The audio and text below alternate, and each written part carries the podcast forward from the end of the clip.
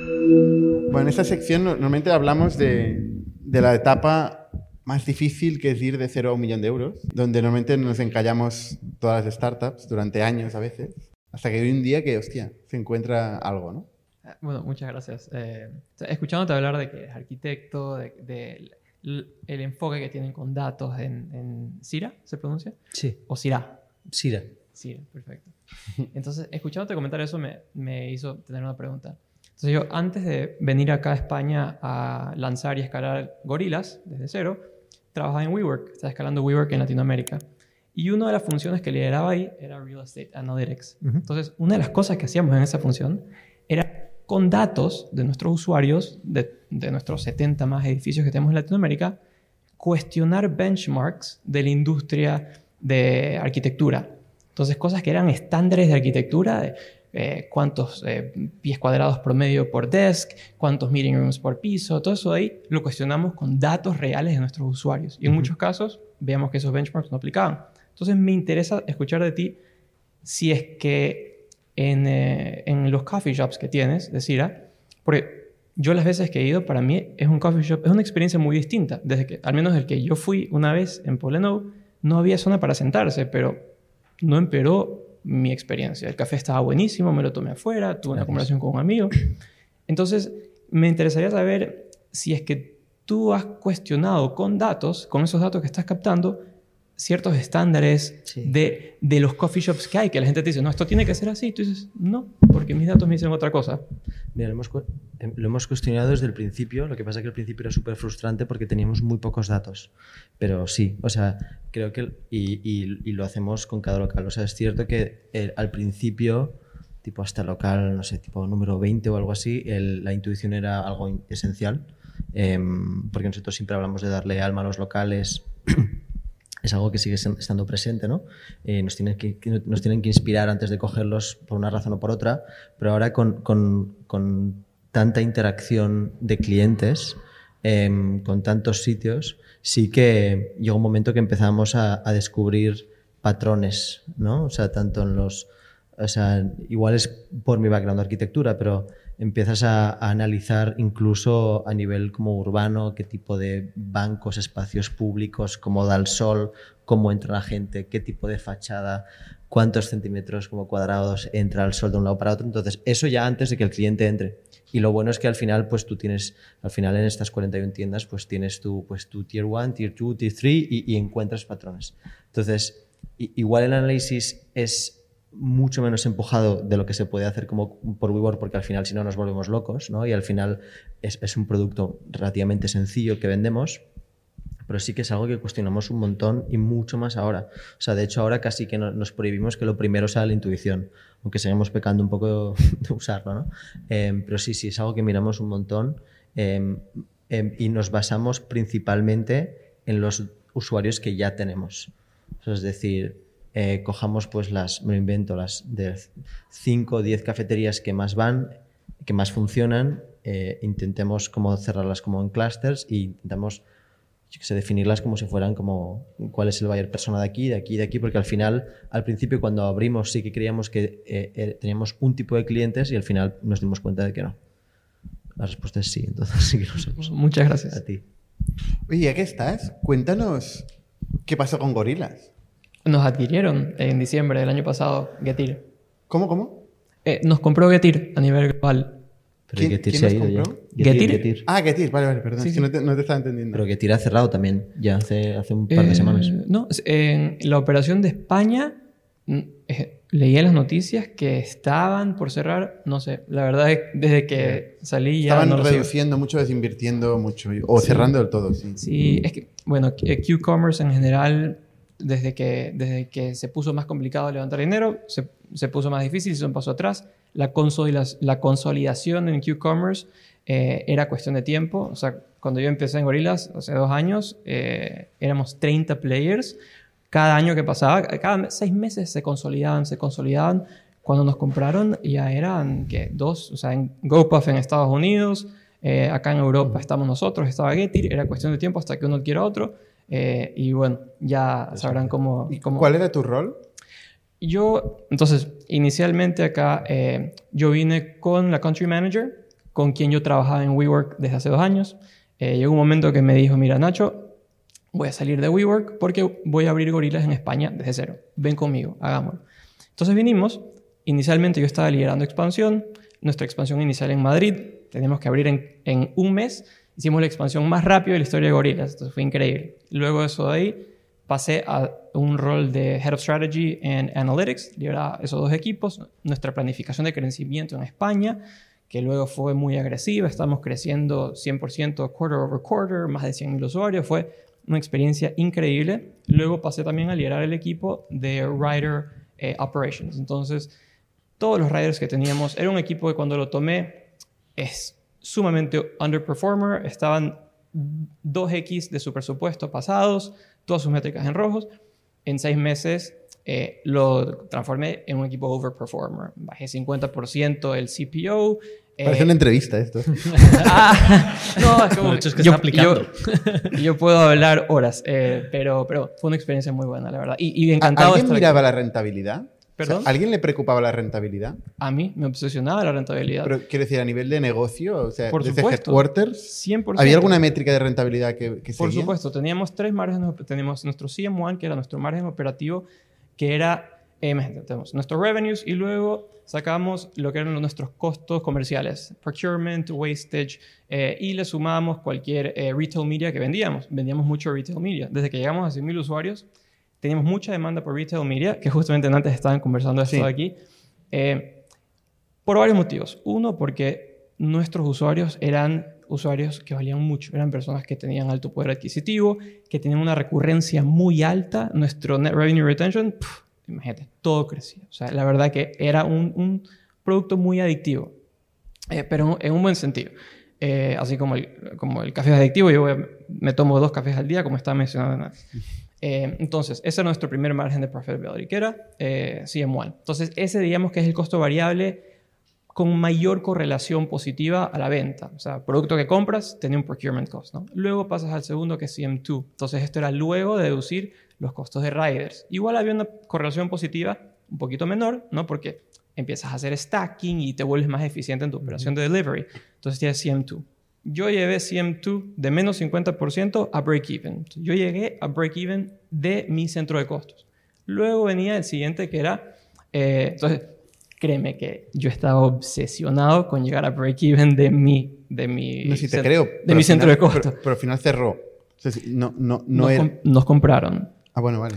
Get, get here. Se consolidaron. Get here. Lo que pasó es... Aparte, un momento. Os o sea, os Os salvaron. compraron eh, porque, porque la operación no salía, porque no había caja, porque no se pudo levantar. O sea, la historia de Gorilas, eh, no- no, a nivel de cash flow, fue un problema. Por eso, por eso me interesa entender qué es lo que pasó. Eso, eso son cosas de HQ. Yo no era responsable de HQ. No, pues si no te digo tú, digo si sabes. Ah. es que no te estoy juzgando a ti. Ahí... eh, Eh, Quiero entender este espacio, ¿no? ¿Qué pasó ahí, no? Pero bueno, no sí. soy la persona para comentar de, de eso ahí porque yo estaba, en, yo estaba en España. Yo responsable de España. Eh, pero bueno, entonces... ya que estamos, ¿el cambio de, de leyes laborales en España en los riders os afectó de alguna manera? No, porque nuestros riders todos estaban en, en payroll. Entonces, para Ah, nosotros, para nosotros no, no nos afectó. Vale. Eh, nosotros teníamos nuestros riders en payroll que era un reto. Era un reto. Por un lado, era algo que nosotros intentamos hacer, eh, por más que sea más complejo, porque cuando tienes riders tienes que contratar full time. eh, todos quieren full time. Entonces, en teoría decíamos, bueno, podemos contratar part time, ajustar mejor a la curva que, te- que teníamos en nuestro forecasting de órdenes, porque en el mundo ideal tendrías riders on demand. Entonces tu curva de riders es exactamente igual a la curva que tienes de, de- de órdenes. En cambio, cuando tienes eh, full time o part time de 20, de 20 horas o de 30 horas, ah, se generan ineficiencias, pero bueno, mientras, cuando vas escalando se va ajustando mejor. Entonces era más complejo, pero era algo que nosotros queríamos hacer porque nuestros riders, la verdad, que eran parte, una parte muy importante de la operación y de la cultura que teníamos. Muy bien. Muchas gracias por compartir. No, a ustedes, la verdad, que ha pasado muy bien. Mira, más preguntas. O más preguntas que voy a hacer yo. en este caso, por hecho yo las preguntas. Hola, Yesir. Para ti es muy importante em, la, la cultura y, y la experiencia que tiene la gente con los baristas, ¿no? las personas. ¿Cómo haces que estas personas eh, estén implicadas, ¿no? Les dirías, no, yo os enseño que es un círculo vi- eh, virtuoso, ¿no? Cuanto mejor lo hagan, más revenue. Le- eh, ¿Tienen una parte variable estas personas en, en una parte material, ¿no? O sea, estas personas, Sí. si la tienda va mejor, cobran más, supongo, ¿no?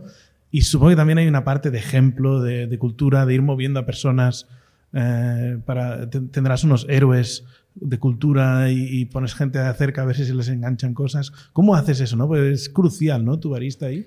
A ver, nosotros. A ver, eh, todo empieza por una formación muy intensa, ¿vale? Es decir, nosotros, al ser cafeterías pequeñas, una vez estás un poco frente al peligro, solo, como delante del cliente, ya casi no hay marcha atrás. Y, y también nosotros, el- el- la importancia que le damos al café es muy grande desde, pues desde, desde headquarters. O sea, que al final nosotros intentamos darlo, o sea, dar la, la- la mejo- mejor formación para poder entrar sin miedo realmente a tienda. Esto es lo principal. Luego intentamos mover muy poco a la gente, es decir, identificar dónde van a acabar eh, a nivel de, tienda y, y focalizarnos en que haya mucho bonding, digamos, con el equipo de esa tienda al final. Eh, porque la relación con el cliente también es fundamental que- que- las caras sean muy conocidas.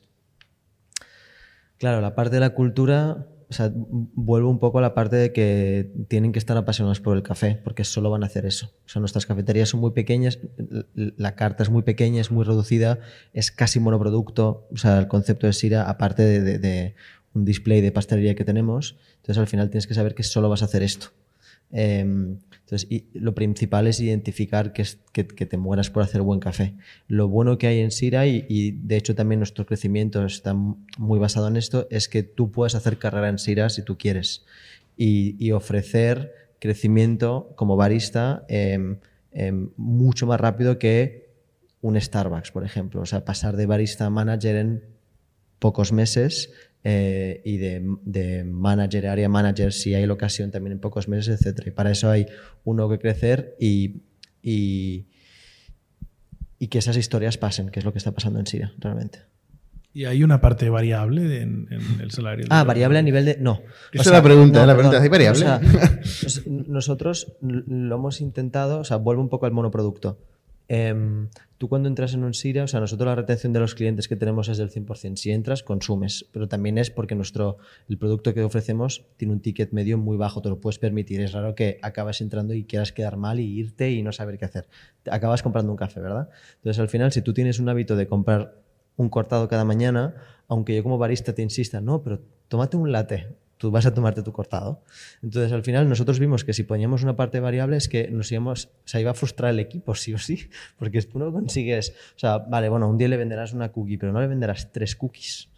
Entonces, al final, lo que sí que hacemos es, eh, a nivel, o sea, eh, tenemos, sea, lo que fomentamos, digamos, es el crecimiento por tienda como equipo, más que una variable de lo que un barista haya vendido, porque digamos que esa entrada del cliente, digamos que ya está hecha por el equipo y no por la persona. O sea, más enfocado un bonus por tienda, ¿no? Si la tienda a final Y de por año mes, sí, bien, sí, lo estamos estableciendo así.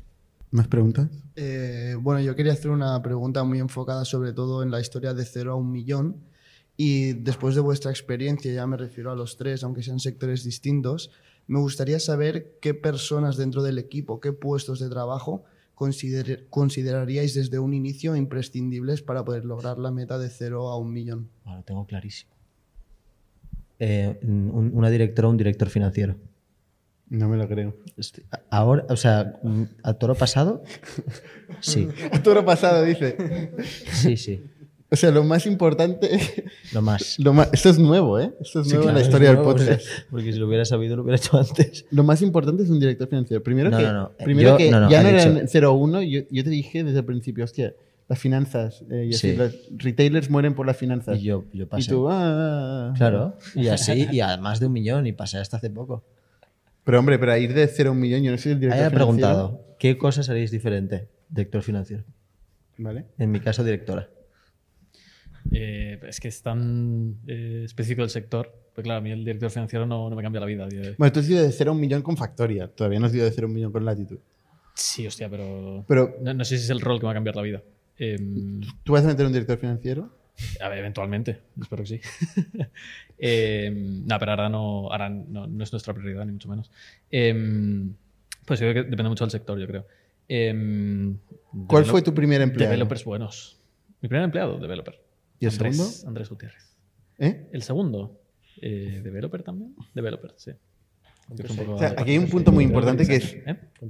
De qué va tu negocio es muy importante para entender cuál es el rol clave para ir de cero a un millón, ¿no? Eh, Es verdad. en, en- en el caso de Factorial, en el caso de Factorial, eh, nuestra primera persona que incorporamos fue César. ¿Vale? O sea, eh, diseñador, diseñador de producto, mucho foco de producto, eh, tío pesado. no, opiniones fuertes, opiniones fuertes, alguien que le importa buscar la verdad, ¿vale? Eh, no es una persona que viene a hacer tareas, ¿no? Es una persona que, oye, mm, necesita entender muy bien lo que, lo que le estás contando y comprar la visión y, y generarse su propia opinión. Y, eso como, como, como atribu- atributos de estas personas. Como rol en nuestro caso fue, fue Product Designer, luego, eh, si no recuerdo mal, un developer, Eh, Gerard. Gerard, que fue su primer empleado. No, Eh, ahora, ay, socio, perdona. Eh, Solo de Gerard. Un saludo, Gerard. Eh, y, luego, y luego, un SEO, en nuestro caso, ¿vale? O sea, una persona especialista en marketing online y concretamente en SEO, que ha sido una de nuestras claves. Sigue siendo a día de, de hoy una de nuestras claves para captar clientes. O, sea, al final, ¿cuál es la unidad mínima de una empresa? Pues está entre, la- entre el problema y la solución y el cliente. Es decir, el- la venta es una unidad mínima que normalmente hace el CEO, porque si no hay venta no hay negocio. eh, y en una primera etapa pues la hace el CEO. eh, y luego es la solución al problema del cliente, que es el producto, normalmente. Entonces el producto es fundamental. Si algo puedes eh, asegurarte que vas a hacer bien es tener una persona muy fuerte, muy potente en producto. Producto, producto ¿qué significa? No es un product manager, eh, la primera persona, ¿no? Es una persona del renacimiento, yo siempre digo yo, una persona que puede eh, programar, diseñar y pensar en el, en, el, en el roadmap a la vez, idealmente. Si no lo encuentras, entonces tienes que encontrar dos, ¿no? Y si no, tres, ¿no?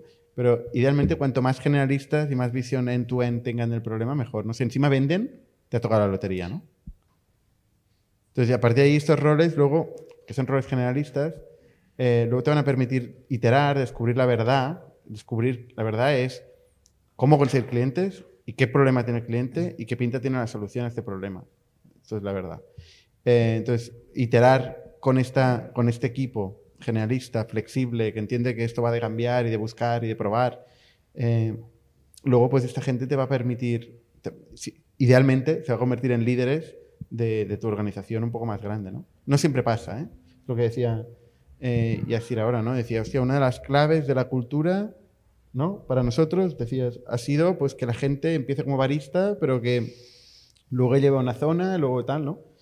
Dices, a veces puede ser, a veces no puede ser, ¿no? Eh, pero cuando puede ser es la hostia porque te permite escalar esta cultura. De hecho, antes de empezar a grabar, no sé si lo puedo decir, pero me has dicho, me has dicho, ostras, lo que más me jode es no poder eh, explicarle yo mismo a cada barista Sí. toda la historia de Sira. Claro, pero es que esto no es un secreto. O sea, es que al final, pero eso es de capacidad. O sea, nosotros teníamos primero las oficinas en Gracia, en, bueno, y tú estuviste en, en, la- en la- en el almacén de la primera tienda de, de Gracia, que es la, la tienda un poco histórica.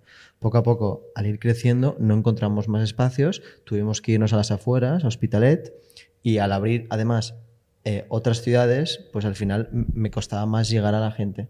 Entonces, al final, yo al principio, que naturalmente le explicaba todo, todo el mundo, empecé a poder hacerlo menos. Eh, pero por, por, por distancia, por disponibilidad, por todo. Entonces, eso es una cosa que... Es un gran problema esto porque empiezas... Los vídeos funcionan muy bien para esto. ¿eh? ¿El? Los vídeos funcionan muy bien para esto. Hay muchas empresas que... Hay muchas cosas que salen naturales. O sea, Sí, está, está claro quiero que no, decir- no- no vas a tener lo mismo, pero cuando ya no puedes llegar, No, no, lugar de total, no total. hacerlo, pues es mejor hacer un vídeo. y- Pero no sé, yo, yo hace un, un mes y medio fu- fui a. No, un mes. Fui a Valencia, eh, ahí tenemos cuatro tiendas. El equipo ya son casi unas 20 personas y las lleva eh, Dani, que es una persona, es el, el city manager de allá, que o sea, es un crack. Y al final acabamos con todos los baristas haciendo dos horas de pues, explicar un, un montonazo de cosas. Y eso es que fue improvisado y todo el mundo se lo ha encantado. Y yo dije, hostia, si pudiera hacerlo con todo el mundo sería la hostia. O sea, obviamente te da Seguramente ideas es, para... es de lo que más valor tiene que puedes hacer. Claro, pero em, surgió un poco de la nada. Obviamente te da ideas para, para, para otras ciudades, pero sí que jode decir, hostia, molaría haberlo hecho antes. Y el vídeo está bien, yo creo que ayuda, ayuda mucho, pero no hay nada como una conversación, ¿eh? No, claro. Pero el, el vídeo se, se sobreentiende que es cuando la conversación no puede suceder. Porque Ya. la escala es demasiado grande. Necesitamos ayuda. Nos hemos ido por las ramas que no veas.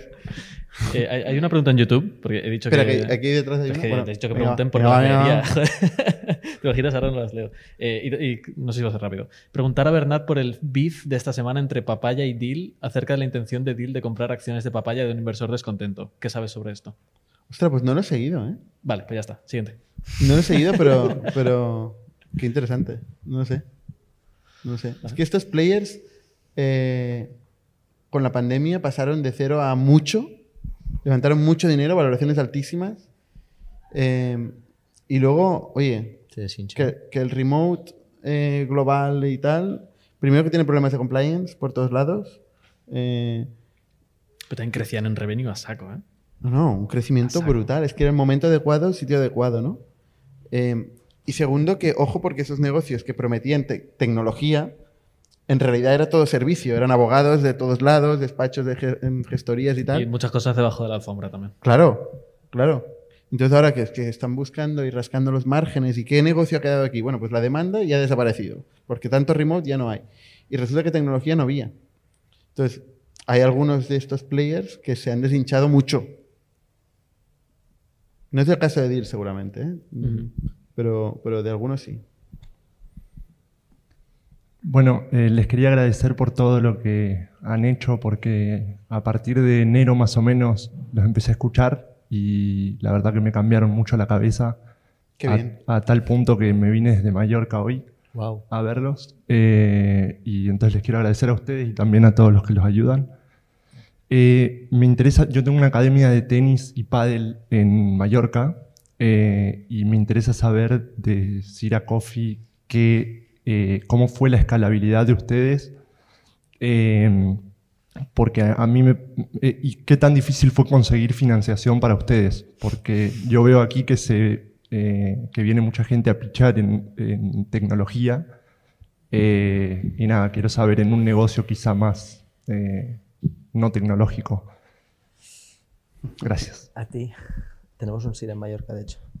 Eh, No me gusta el café. no. hostia, la, la respuesta va a ser corta. ¿eh? Na- nací en Argentina, así que si tienes mate, No, de no tengo. Oye, tío, eh, una pregunta entre medias. ¿En, en otras ciudades tenéis las mismas cookies o son otras? Eh, hay dos tipos de cookies que sí, que las mandamos de aquí, las otras no. Ah, ok. Ok, Vale, ya está, perdón. Em, ¿qué- es que claro, la respuesta te puedo decir, pues, ¿qué tan difícil? Pu- Regular, no lo sé. O sea, depende... A ver, te voy a, o sea, te voy a contestar más sobre em, la, pregunta sobre cómo ha sido, más bien como el, crecimiento. Ha sido por, por, escalones, realmente, no ha sido una li- lineal. O sea, yo creo que a cada etapa, yo creo que de hecho nosotros es más a nivel como de... la primera etapa ha sido Barcelona. O sea, a nosotros nos gusta pensar la escalabilidad en función de, de lo lógico que tiene que ver con, con las oficinas, o sea, con el, eh, con el overhead, con, las- con- con el equipo que hay por encima. Entonces, nosotros nos hemos dicho que no íbamos a salir de una ciudad antes de ac- acabar una. Entonces, eh, no salimos de Barcelona hasta tener unos 13 locales, luego fuimos a Madrid, no salimos de Madrid hasta ver que, mm, que teníamos ya como una cantidad suficiente y cuando descubrimos que en ciudades pequeñas teníamos bastante tirón, pues fuimos a atacar allá. Entonces, todo esto se ha hecho por etapas, porque no, es lo- no ha sido lo mismo para nosotros. O sea, de hecho, nosotros el cambio no ha sido de pasar de, me lo invento, de, de, de cero personas a 100, pero sí de una ciudad a otra. Eh, un- el cambio de pasar de una ciudad a dos y de dos a ocho es, o sea, han sido dos saltos bastante, bastante heavy. O sea, de hecho, este año estamos focalizados en estas, en estas ocho y no abriremos más en más ciudades. ¿y qué tan rápidos? ¿Qué tal? ¿Qué? Rápidos. Ra- O sea, rap- ¿qué, qué tan rápido han...? Ah, ¿qué tan rápido? Eh, pues mira, empezamos, empezamos a crecer en 2019. El COVID durante un mes nos metió una hostia. Luego vol- pudimos volver a abrir. A nosotros nos fue relativamente bien porque ya estábamos preparados para el takeaway, porque si era 100% takeaway, entonces no tuvimos que cambiar mucha cosa del concepto. Em, y entonces pasamos, o sea, de media multiplicamos por 3 cada año. Así, igual así te contesto más rápido. De 5 a 13, de 13 a 30 y este año un poco menos de 3, igual de, sí, de 30 a unos, unas 60. ¿Cuánto ha levantado Sira hasta ahora? Tampoco se puede decir. No, no se puede decir, pero menos de, menos de 3 millones. ¿Y ellos lo fueron a buscar o ustedes... A eh, lo- o sea, ustedes fueron a buscar la a ver, financiación o sea, o- esta fantasía de que te vengan a buscar no existe. O sea, a ver, sí que Estaba yo existe cada día picando a la puerta, por todos los favor. días. Yo, Bernat, deja, deja el cheque, ¿no? Em, no, nosotros hemos sido al principio, o sea, ambas. O sea, una ronda siempre casi empieza así. Empiezas tú picando y acaban picando ellos. Bueno, no siempre, o sea, sí, si las cosas van bien. Em, pero un mix de los dos. Ha habido momentos duros y ya te he dicho que la respuesta iba a ser muy amplia. Ha habido momentos muy duros y momentos menos duros. Realmente. Que lo, lo- lo bueno, o sea, la suerte que hemos tenido nosotros es que em, siempre llegamos convenciendo con el producto. O sea, es lo que decía antes. O sea, nos cuesta relativamente poco convencer de lo bueno que es el producto. Entonces nosotros abrimos las puertas de nuestra casa, enseñamos cómo tostamos, cómo trabajamos con los productores, cómo, pues, cómo son nuestras tiendas y no escondemos nada. Entonces, esto es lo que hacemos. Entonces, al final, que de hecho, o sea, Bernat, todos los inversores que han entrado en Sira han empezado por tomar un café, siempre. Y tienen que ser clientes. Ya está. Eh, Relacionado con esto, eh, preguntan cómo es fundar una empresa eh, cuando ya hay una competencia existente muy fuerte, porque ya había otras cafeterías de especialidad.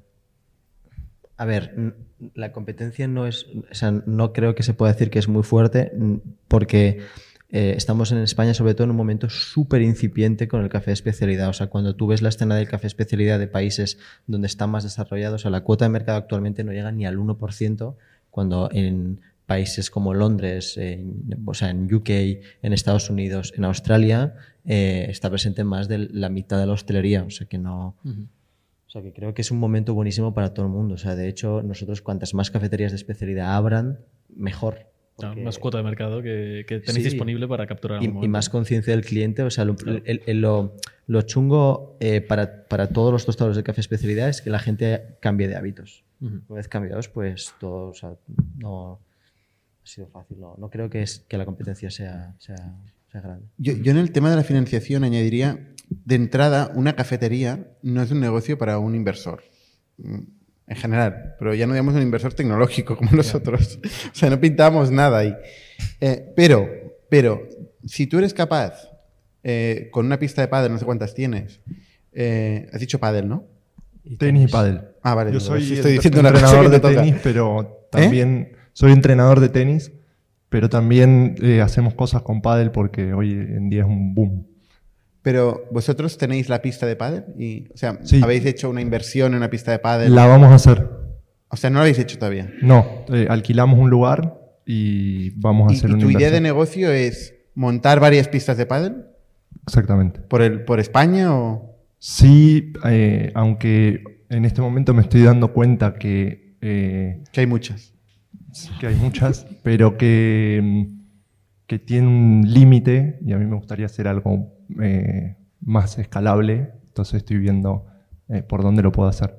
Bueno, lo más escalable en el pádel ha sido Playtomic, que de hecho vinieron aquí en el, en el podcast. Bueno, vinieron, no fue en remoto. Eh, y, y han conseguido escalar mucho y capturar mucho un nicho pequeño, porque no deja de ser un nicho pequeño, pero conseguir números importantes. Eh, pero claro, ellos han conseguido gestionar toda la demanda del, o gran parte de la demanda de- de- del sector, ¿no? Eh, y luego él hablaba también de los economics de, un- de una pista y de cómo, cómo hacerla rentable.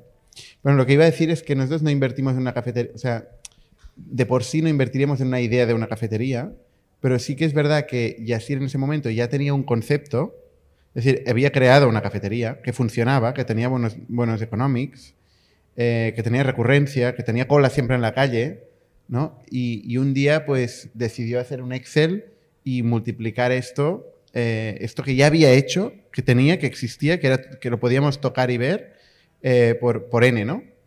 Y entonces tu- estuvimos teorizando y, vimos que efectivamente, pues, el, el abrir una tienda, en su caso, que son tiendas muy pequeñas, está muy enfocado en el producto, pero no en el, no en el estar ahí toda la mañana, ¿no? No, no en el acondicionar una tienda grande. Entonces, la inversión por tienda era, relativamente baja y la escalabilidad, pues, parecía, eh, parecía en el Excel, que siempre todo tiene muy buena pinta en el Excel, que realmente con poco dinero, con poco dinero podía conseguir números relevantes, ¿no?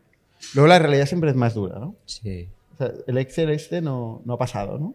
está pasando. Está pasando. ¿eh? No, ha cambiado, ha cambiado un montón, claro.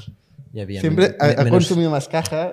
menos no- ciudades y es que el Excel está para convencer o sea no es que es verdad o sea quiero decir este año por ejemplo em, nos han pasado cosas muy chulas a nivel de colaboraciones de marcas y hemos abierto una eh, eh, un SIRA en, el H&M más grande del sur de Europa el que está en Paseo de Gracia con Gran Vía tenemos un local y, esto no estaba en el Excel y, no hay, o sea, eh, en varios corners con hoteles, en las office de Globo, en, todo esto no estaba.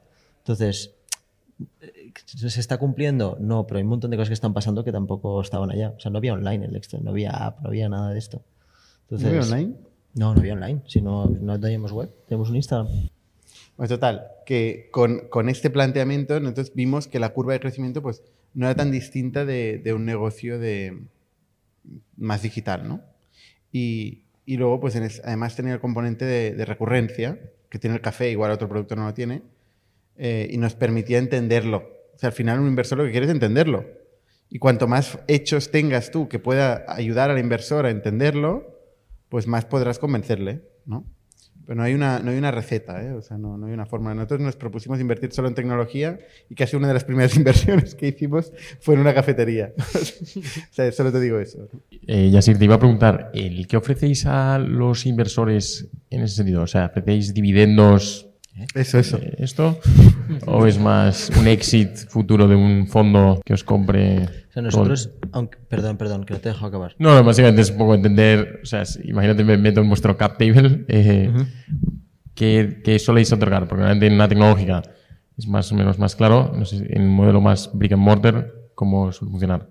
O sea, Nosotros siempre hemos estado un poco en, en- en ese híbrido em, cuando, cuando, cuando pichábamos y también como en el equipo, donde, ¿sabes? Nosotros e- ese múltiplo de por tres llevamos haciéndolo desde 2019, entonces al final la, la ambición que tenemos y la ejecución que tenemos di- difiere un poco, un poco de lo que se ve en hostelería tradicional y brick and mortar. O sea, y de ahí el interés de, de los inversores que podamos tener. Entonces, va bastante alineado a lo que podría ser como una startup. Es cierto que nosotros desde el principio estábamos muy focalizados en unit economics de lo que podría ser como el retail, con esa ambición de una startup de aquí vamos a crecer, a crecer, a crecer con unidades propias. Entonces, el interés es muy similar al que puedan tener como de otras, de otras O startups. sea, el modelo dividendos, esto no hacéis, digamos, de, de la el modelo de dividendos, ¿qué quieres decir con O sea, eso? dais dividendos a los inversores en base a la caja que ha Nosotros generado. reinvertimos todo para abrir más siras Vale. y, y trabajar con productores, comprar los mejores cafés y seguir tostando y sirviendo cafés. ¿Y por deuda? ¿Alguna vez te lo has planteado? ¿Perdona?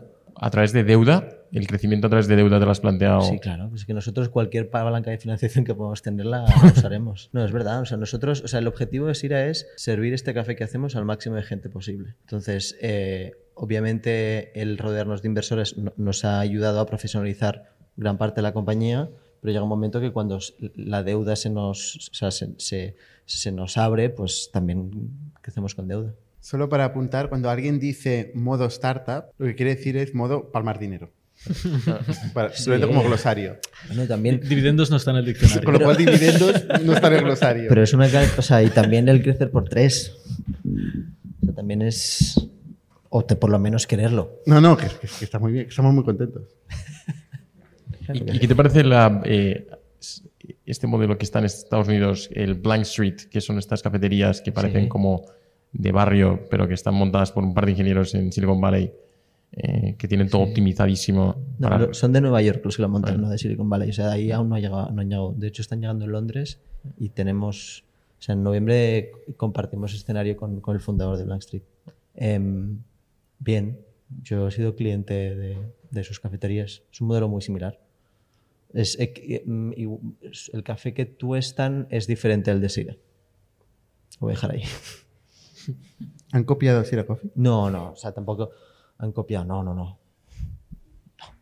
O sea, tampoco hemos inventado nada. O sea, em, son, son, son modelos que lo que buscan es, o sea, la cosa es que el gap que hay entre, sobre todo en países del sur de Europa, el gap que hay entre el café comercial que se puede servir en cualquier bar de toda la vida y el café especialidad es enorme. Entonces al final hay estos nichos en medio con conceptos que aparecen donde, donde el o sea, el, el upgrade en calidad ya es muy visible sin llegar a la calidad que nosotros podemos ofrecer. O sea, es normal que aparezcan n- negocios tipo Blank Street que ofrecen cafés que digan, oye, yo con tostar un poco mejor comprar un café de un, un más calidad, sin igual ponerle mucho interés en la parte pues, de producción, de circularidad y sostenibilidad, pues ya hago. Entonces aparecen muy conceptos. Somos un ecosistema de startups tech de Barcelona, creadores de Camalún, Kipu y Factorial, entre otras. Ofrecemos más de 5.000 metros cuadrados de coworking a startups y organizamos eventos diarios para discutir negocio y tecnología hasta la saciedad. Desde ITNIC Fund invertimos en equipos con capacidad de construir grandes productos y negocios. ¡Te esperamos!